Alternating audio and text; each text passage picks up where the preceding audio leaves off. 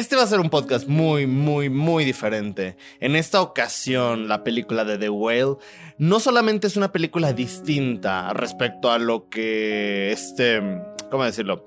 Darren Aronofsky nos ha estado mostrando a lo largo de su filmografía, que de por sí su filmografía es bastante ah, muy diversa. Digo, películas como El Luchador, películas como Requiem por un Sueño, El Cisne Negro, etc. Cada una tiene un estilo tonal, cada, cada una tiene una narrativa distinta respecto a cómo cómo Darren Aronofsky quiere contar la historia.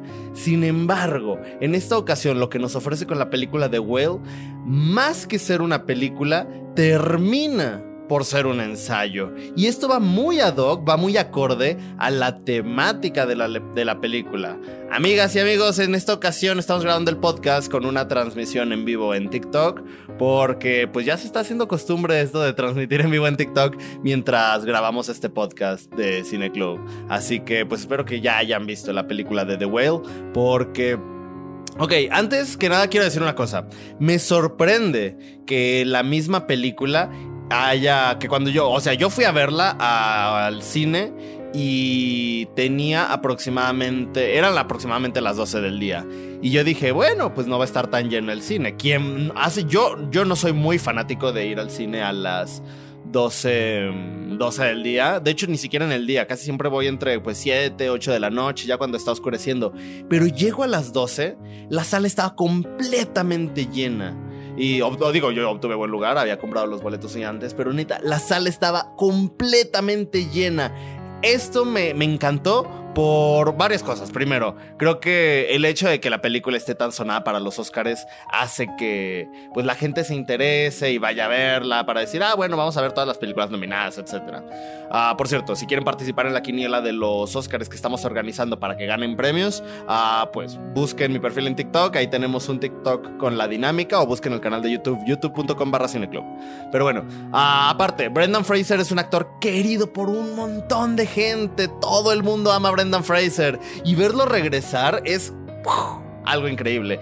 Ya, ya no sabía, ya habíamos visto su regreso en, a televisión con la serie de Doom Patrol, pero ahora es tremendo regreso, neta. Qué gran manera de volver a las pantallas en cine con la ballena. Grande Brendan Fraser. Pero bueno, antes de hablar de pues la película en sí, quiero hablar aspectos técnicos, que creo que es una maravilla. Cuando tú ves la película, uh, de entrada parece que la pantalla está mal calibrada o el proyector del cine, porque algunos textos están cortados. Yo empecé a ver la película y yo, y yo sí dije, chale, qué mala onda que la pantalla esté mal calibrada porque se está cortando algunos títulos, los subtítulos están casi al ras. Incluso hoy lo estaba platicando con con un amigo, con Jorge, y, y él dijo lo mismo, pero ya conforme vas avanzando en la película te das cuenta de que efectivamente es una decisión creativa, que todo esté tan apretado, que la película está en este formato de 4-3 y me gusta eso, porque a fin de cuentas la película es acerca de una persona atrapada, no solamente en su casa, sino atrapada en su propio cuerpo, atrapada en su propia psique, en su propia manera de pensar. Entonces, cuando vemos nosotros que ni siquiera los textos introductorios de la película que dicen, este es el director, estos son los actores, que dicen, por ejemplo, esta, hoy es lunes, martes, miércoles, etcétera, porque la película se desarrolla, se divide en días. Entonces, creo que es una decisión creativa bastante interesante que ayuda un poco con la temática de lo que Darren Aronofsky quiere decir. Eso me encanta. Eh, me gusta el formato, creo que, y creo que es un formato muy muy, bueno porque ah, esta película, The Whale, está dividida, eh, está, mejor dicho, está basada en una obra de teatro. Y se nota, en verdad, se nota que está basada en una obra de teatro porque desde que tú ves el marcaje de movimiento de los personajes, de cómo están aquí y de repente hay una acción, una microacción ocurriendo en una, eh, en un segundo plano, en una parte de atrás del escenario, bueno, en este caso del cuadro de la película, te das cuenta de que así es como se desarrolla la obra de teatro. Entonces, se me hace muy interesante, me gusta mucho encontrar esos paralelismos. Digo, lo hemos visto, por ejemplo, lo acabamos de ver en The Whale, lo vimos, por ejemplo, en una, una película que sacó Chadwick Boseman, una de sus últimas películas, si no es que la última, en Ma Rainey's Black Bottom. Lo vimos, por ejemplo, en... Ah, hay una película muy buena. Mm, estuvo nominada al Oscar que trata de Mohamed Ali, a Malcolm X, todos se reúnen en una habitación de un hotel y es una plática que van a tener. Ah, esa película es buenísima, no recuerdo el nombre. I was born down the river. Ah, esa canción, esa canción sale al final de la película. Eh, no recuerdo el nombre de la película, pero es muy buena. Creo que está producida por Amazon y hace dos o tres años estuvo nominada al Oscar. Bueno, Ahí se las dejo para que para aquellos que quieran buscarla. Es una película de Amazon donde aparecen, o sea, hay actores interpretando a Malcolm X y a Mohamed Ali y otros dos personajes que no recuerdo quiénes eran. Oh, quedé mal con esta recomendación, pero bueno. Entonces me encanta encontrar estos paralelismos respecto a las películas que se, eh, que se graban ah, basadas en, ¿cómo decirlo?, basadas en obras de teatro. Esto se me hace increíble. Me gusta ver la manera en la que trasladan el marcaje de la obra de teatro a una película. Y, volvemos a lo mismo, eh, la narrativa visual también es buena, porque a lo largo de toda la película vemos a estos personajes teniendo conversaciones, etc. Y vemos cómo la cámara, cuando los personajes no están conectados, y volvemos a lo mismo, puede que mucha gente diga, güey, eso es básico de narrativa, eso es básico de una escuela de cine. Sí, sí, es muy básico, pero no sé, me gusta, me gusta y aparte quiero mencionarlo por si hay gente que no lo sabe. Cuando los personajes no están como conectados en la misma conversación, no están siguiendo como el mismo punto narrativo de, la conversación, o simplemente sus ideas chocan y no están compartiendo el punto de vista del otro, el cuadro pone a cada uno. Es como el cuadro de la película, la imagen, está solo con uno y luego corta al otro. No se ve a los dos en el mismo cuadro, no es un over the shoulder, etc. Eso es muy básico de una escuela de cine, pero pues igual quiero mencionarlo por si hay gente que no lo sabe. Y eso me parece increíble.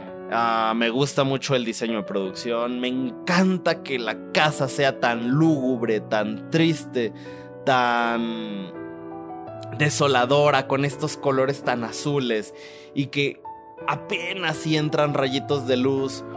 Hubo cosas, no voy, a, no voy a mentirles, hubo cosas que yo no entendí de la película o que al menos busco la manera de, busco el simbolismo, porque Darren, Aronofsky es así, él mete mucha metáfora visual, mucho simbolismo en sus películas y nada de lo que ocurre en la película y nada de lo que aparece a cuadro es, está al azar. Hay cosas que yo no entiendo, porque principalmente no entiendo por qué hacer tanto énfasis en ese plato con pedazos de manzana donde vemos un pájaro afuera de la ventana comiéndoselo.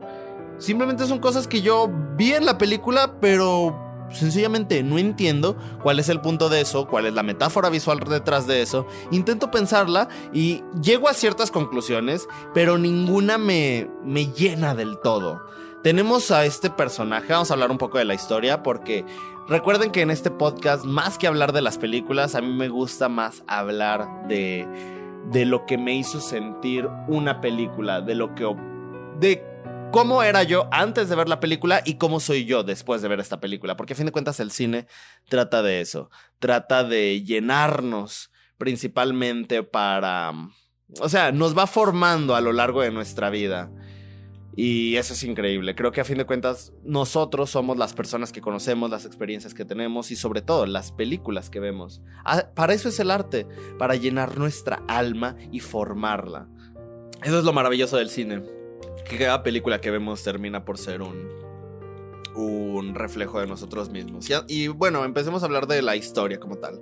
Porque hay mucho que hablar de la película y poco tiempo.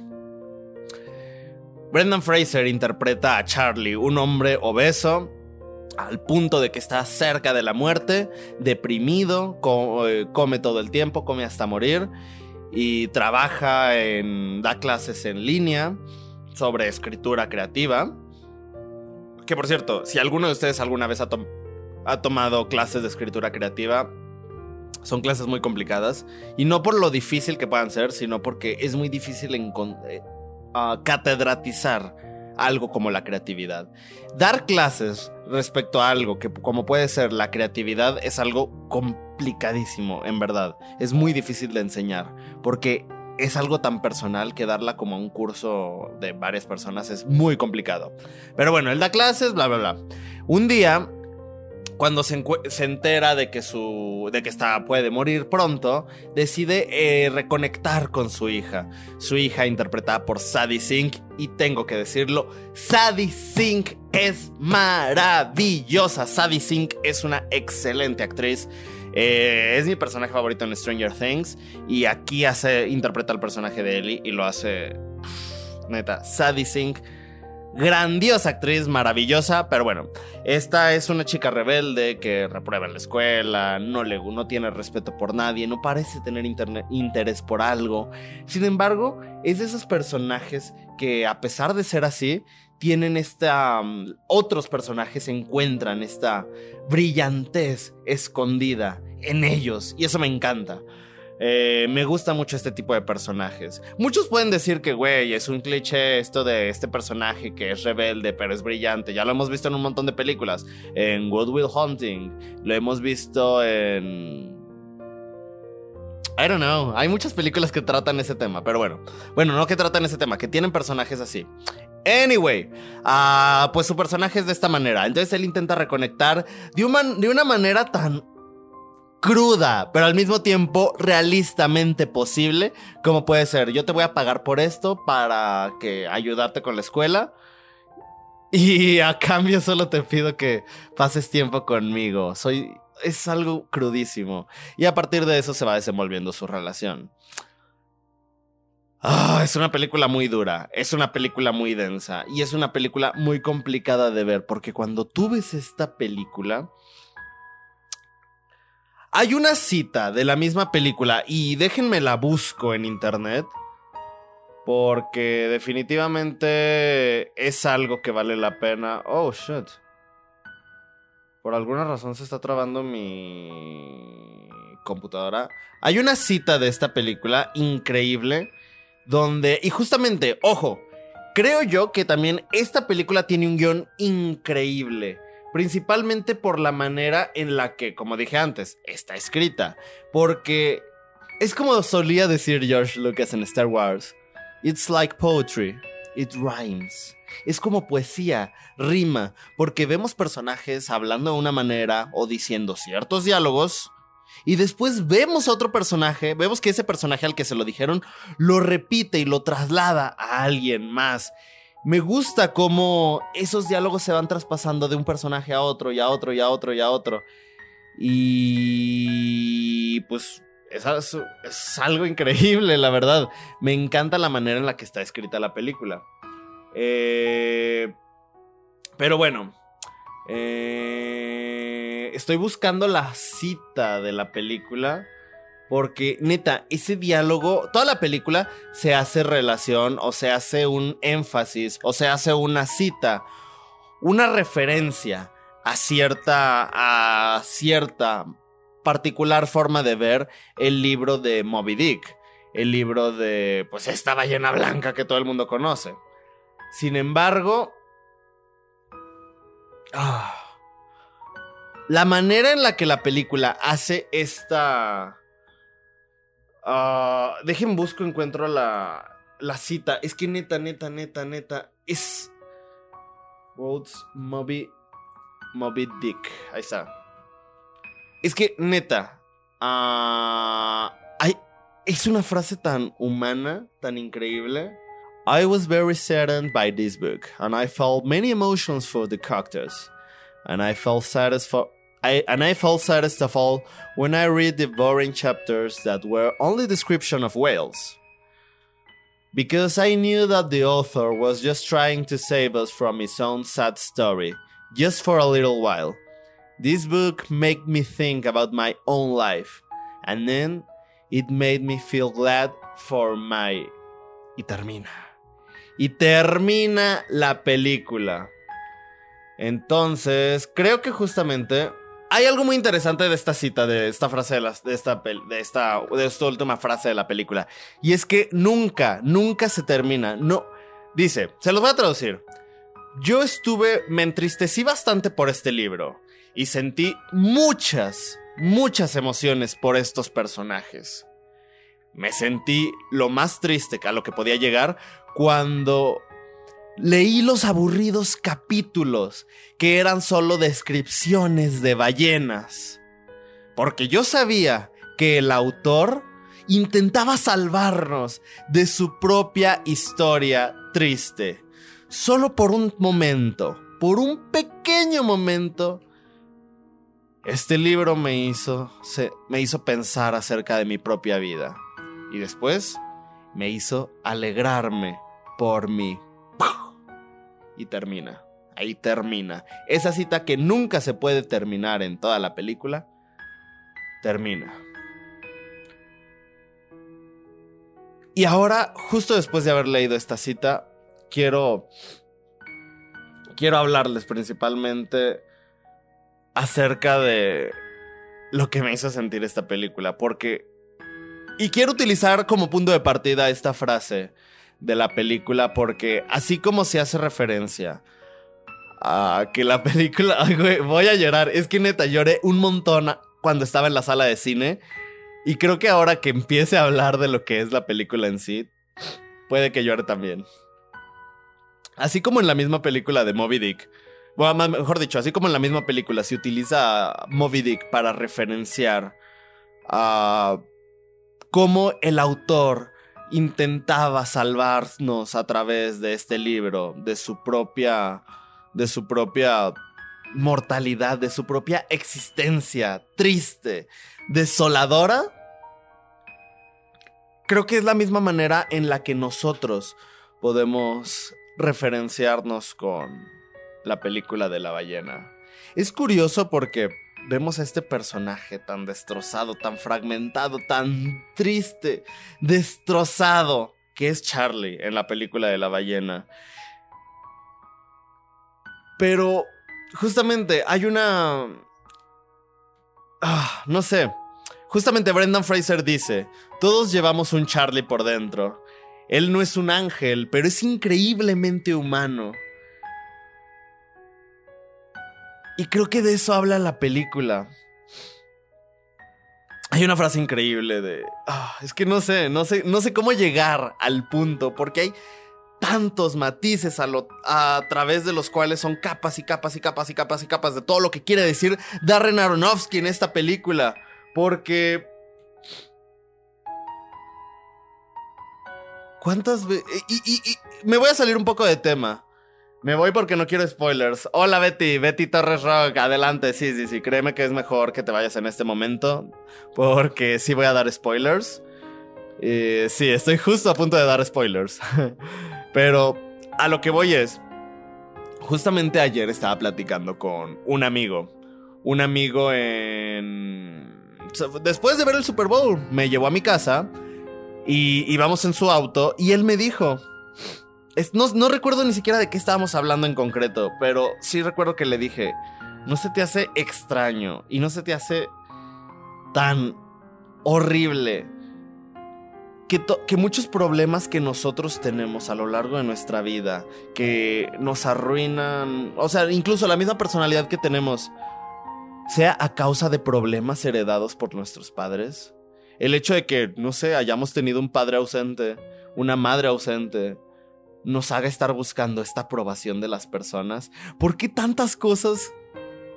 ¿Dónde queda nuestra autonomía e independencia si todo es heredado a causa de problemas y cosas que tuvimos a lo largo de nuestra vida?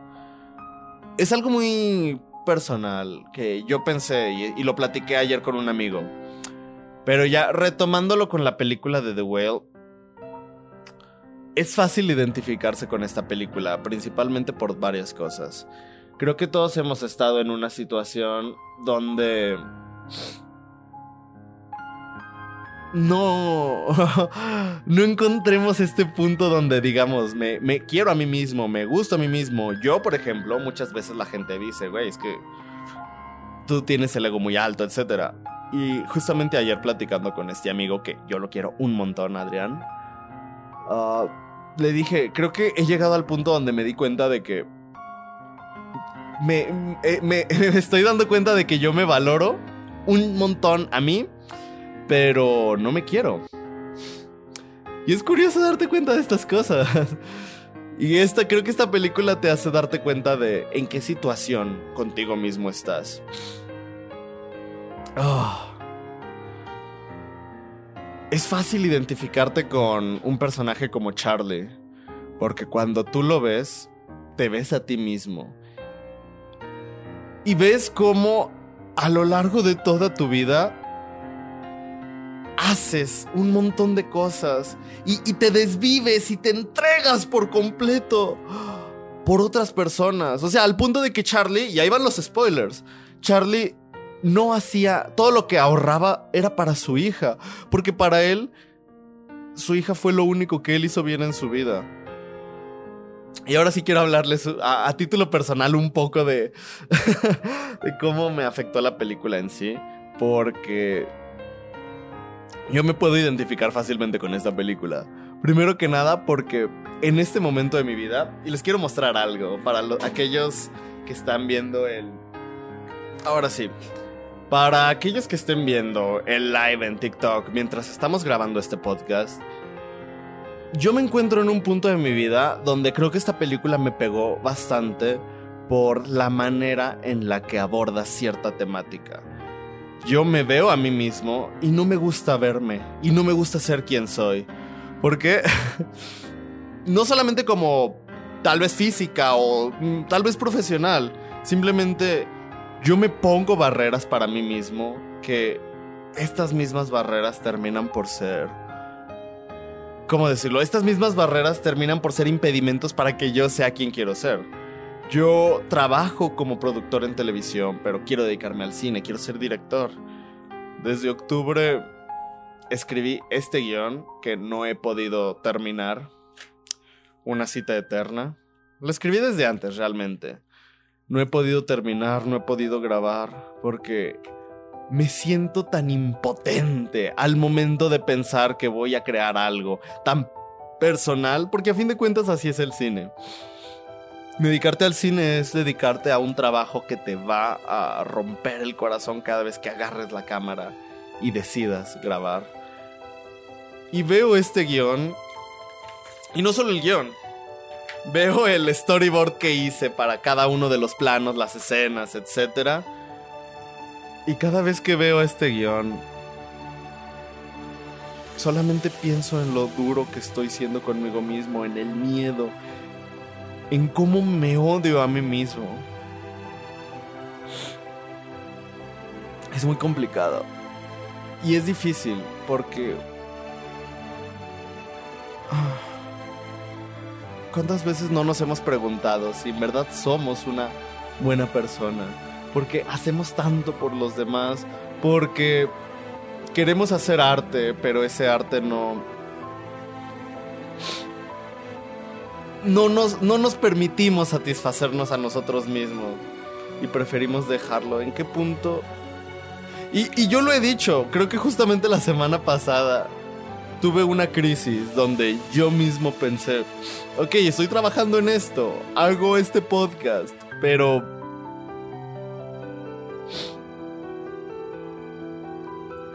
¿Funciona para algo?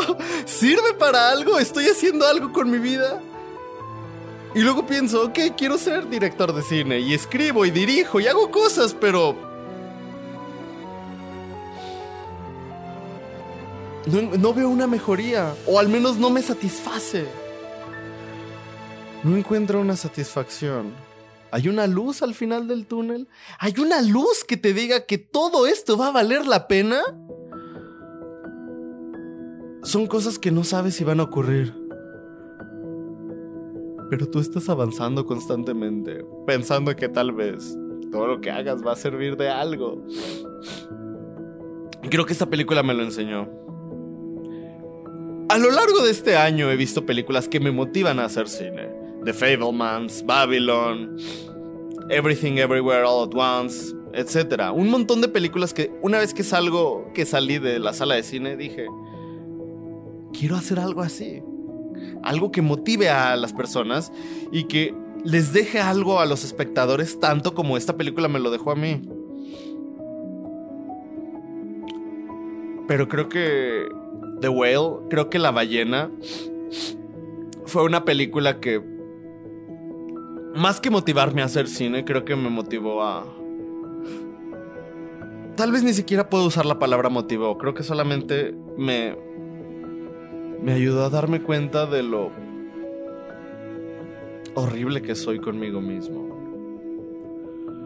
De lo duros que somos nosotros con nosotros mismos. Y tampoco estoy diciendo que mi trabajo sea bueno. Jamás diré que mi trabajo es bueno, ni mucho menos. Mi trabajo habla por sí mismo y ya. Pero en verdad, cuando decides hacer cine, cuando decides hacer arte, te reflejas tanto en esos productos que tú haces que es muy complicado ver tu alma plasmada en una pintura, en una película, etc. Normalmente en estos podcasts, para aquellos que nos estén escuchando en Spotify, cualquier plataforma de podcast en las que estemos, porque estamos en casi todas, les pongo una pregunta. ¿Qué opinaste de la película? Pero en esta ocasión quiero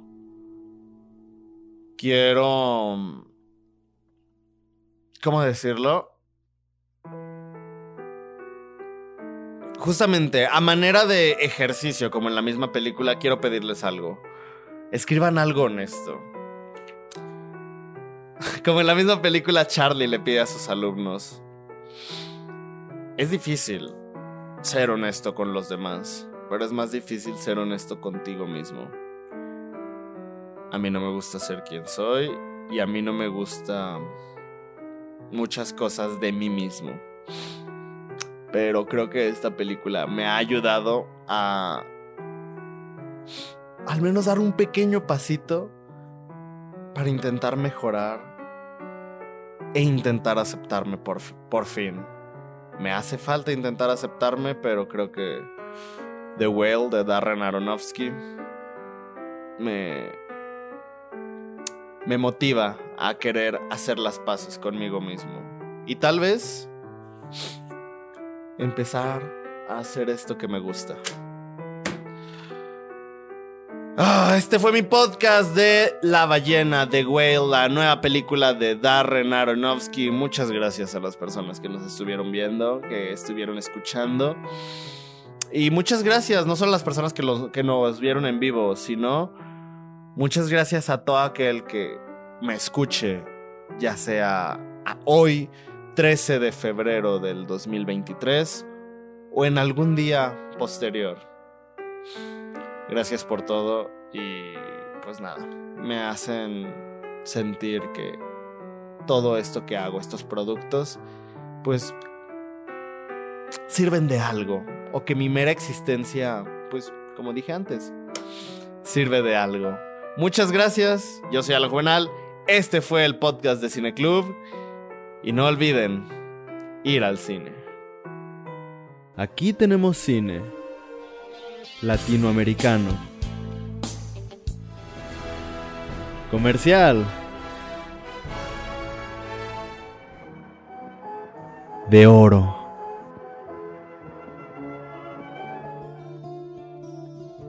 De autor documental,